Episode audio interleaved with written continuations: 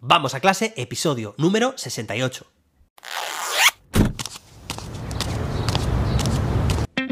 Soy José David, maestro, formador de docentes y creador de contenidos. En este podcast te cuento reflexiones, aprendizajes y recomendaciones mientras voy a clase para que tú también puedas mejorar la tuya.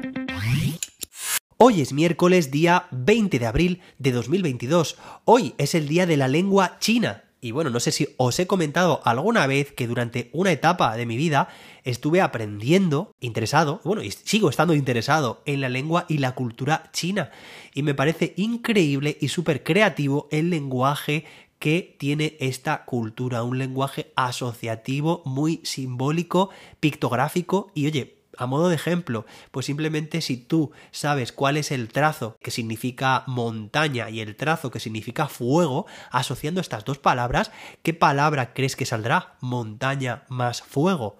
Pues sí, volcán. Y por ejemplo, juntando el trazo de hombre y el trazo de mujer, ¿qué nuevo significado aparecerá? Bueno, pues bueno, bonito. Fijaos lo simbólica que es esta lengua y tan, tan interesante. Hoy tenemos un programa en el que vamos a contestar la pregunta, como cada miércoles, de uno de nuestros oyentes. En este caso se trata de Melquisedec Olivares, no sé si lo estoy pronunciando bien, y es a través de mi canal de YouTube que en un comentario nos dice, me gustaría conocer más estrategias para que los estudiantes no se aburran. Por ejemplo, el Total Physical Response. Yo siento que ya tengo quemado Simón dice o busca algún objeto, como para primaria, si no es mucho pedir, como hacer eso si no es mucho pedir cómo hacer eso en la virtualidad y no en un salón de clases. Bueno, pues muchas gracias por tu comentario y vamos a ver algunas propuestas, ¿vale? Pero también animo a que quien quiera participar deje su comentario en jose-david.com barra vamos a clase. Ahí aparecerá un formulario con el que podrá proponer o enviar su respuesta. En primer lugar, creo que la clave para que el alumnado no se aburra consiste sobre todo en que sea un agente activo, participativo. Es decir, que no estén al otro lado, en este caso de la cámara, si son clases virtuales, simplemente recibiendo una explicación que la pueden recibir o que la podrían recibir, pues imagínate, en forma de vídeo y los vídeos pues seguramente puedan ser incluso más atractivos y menos aburridos que nuestra propia voz porque utilizan animaciones, efectos de sonido y evidentemente muchas veces su mensaje está incluso más condensado que nuestras explicaciones que se pueden dilatar en el tiempo y efectivamente pueden ser al final unas clases que por mucho que lo intentemos, pues acaben siendo pues largas y aburridas. Entonces necesitamos, desde mi punto de vista, un enfoque mucho más dinámico, mucho más práctico. Es decir, intenta diseñar tus sesiones, por ejemplo, si son sesiones de 45 o de 60 minutos, en las que intercales una parte seguramente pues más de explicación, más instructiva, pero que no se demore demasiado.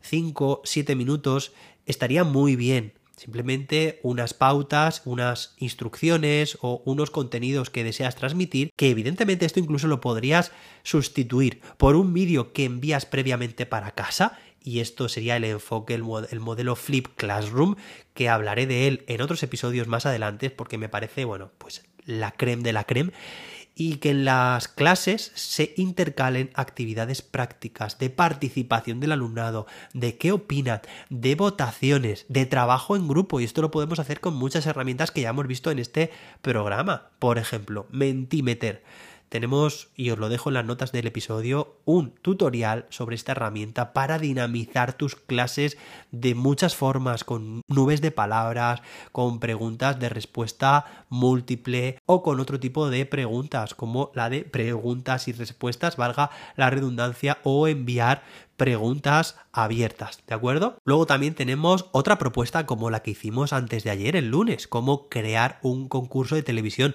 Oye, que lo puedes dejar a medias e ir continuando en diferentes clases. Esto motiva mucho. También intentar que haya momento de trabajo en grupo, es decir, que el propio alumnado esté trabajando en grupos reducidos.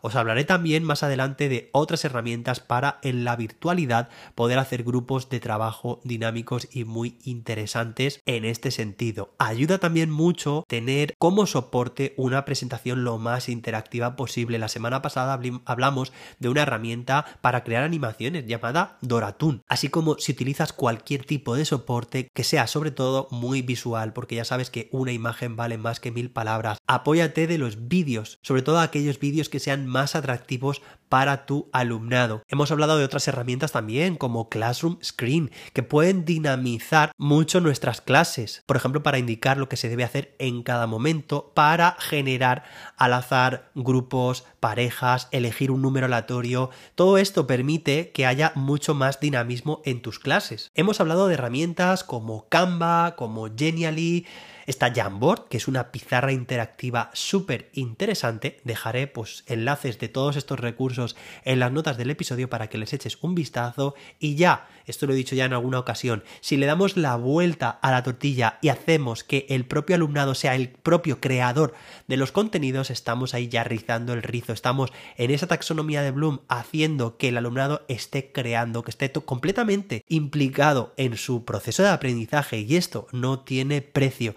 Pero fíjate porque estamos cambiando el foco de que el alumnado esté recibiendo contenidos de forma pasiva a que sea un creador o creadora de contenidos, que esté participando, que no tenga tiempo para aburrirse. Es que, bueno, es que lo que le vamos a ofrecer en este tipo de clases simplemente es divertido y es al mismo tiempo también muy didáctico.